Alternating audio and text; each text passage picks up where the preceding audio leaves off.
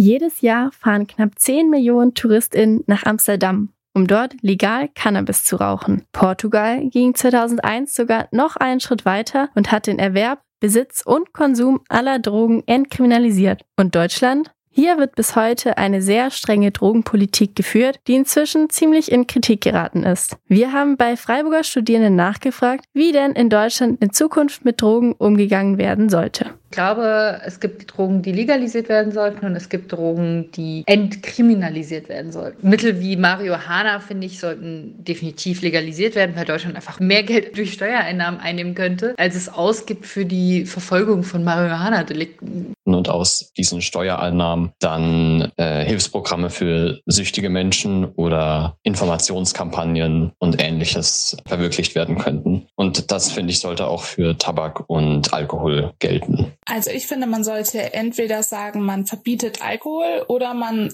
sagt, äh, man legalisiert die Drogen, die in der Wirkung vergleichbar oder sogar weniger schlimm sind wie Alkohol. Die Argumente der Studierenden klingen ziemlich überzeugend. Deshalb haben wir noch einmal in der Abteilung für Suchterkrankungen der Uniklinik nachgefragt. Frau Professor Hellwig ist Psychiaterin und sieht gerade den Umgang mit legalen Drogen wie Alkohol eher kritisch wie auch die Studierenden. Trotzdem sollte mit der vielfach diskutierten Legalisierung von Cannabis nicht leichtfertig umgegangen werden. Cannabis im Speziellen hat insbesondere was den Psychiater angeht ein viel höheres prozentuales Nebenwirkungsprofil bezüglich psychiatrischer Symptome und Erkrankungen. Der psychoaktive Wirkstoff von Cannabis heißt THC, kurz für Tetrahydrocannabinol. Nur weibliche Cannabispflanzen können THC produzieren. Diese Substanz kann an unsere Gehirnrezeptoren, den Cannabinoiden, andocken und dort ihre psychoaktive Wirkung entfalten. In der Zusammenschau ähm, vertrete ich also die Meinung, dass das durchaus so bleiben sollte, dass Cannabis nicht legal zugänglich ist, zumal sich einfach die, Zubereitungen ähm, sehr verändert haben in den vergangenen zehn Jahren, dass einfach der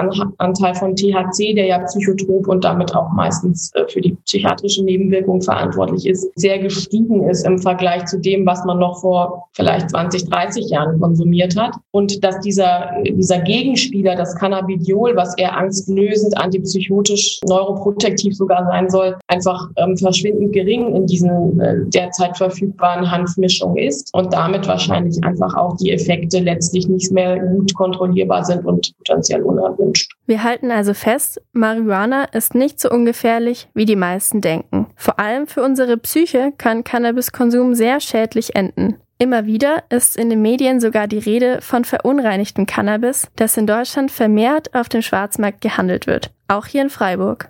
Grund genug, sich bei Freiburger PolitikerInnen umzuhören, was sie von der Legalisierung oder Entkriminalisierung von Drogen halten. Gerlinde Schremp von den Freien Wählern in Freiburg spricht sich eindeutig gegen die Legalisierung von Drogen, hier vor allem von Cannabis, aus dass Cannabis her hervorragende medizinische Vorteile bietet, unbestritten. Und Cannabis ist für mich genauso wie eine andere sogenannte weiche Droge eine Einstiegsdroge. Da fange ich aber übrigens auch beim Rauchen an zur Schmerztherapie oder egal auch äh, wozu, äh, da bin ich jederzeit dabei, aber das muss eben kontrolliert stattfinden und nicht einfach frei. Gerlinde Schremp hält rigoros an dem aktuellen Kurs der Drogenpolitik fest. Dr. Jan Janssen ist Strafverteidiger vieler Drogenkonsumierenden und findet, die aktuelle Politik, vor allem in Sachen Cannabis, drehe sich immer noch im Kreis. Es gab 1994 eine Bundesverfassungsgerichtsentscheidung, das nennt man dann immer das Cannabis-Urteil. Da wurde damals schon gesagt, dass zumindest bei geringen Mengen äh, Verfahren einzustellen sind und so weiter und so fort. Und es wurde einfach bislang bis heute nicht umgesetzt. Gerade wenn man sich jetzt geringere Mengen anschaut, dann sind solche Verfahren einzustellen. Das heißt, die landen am Ende nicht vor Gericht. Und äh, die müssten aber schon eigentlich eine Stufe vorne dran überhaupt nicht verfolgt werden. Der Umgang mit Drogen in Deutschland liegt in der Hand der PolitikerInnen. Sie haben die Macht, Gesetze zu erlassen und zu verändern.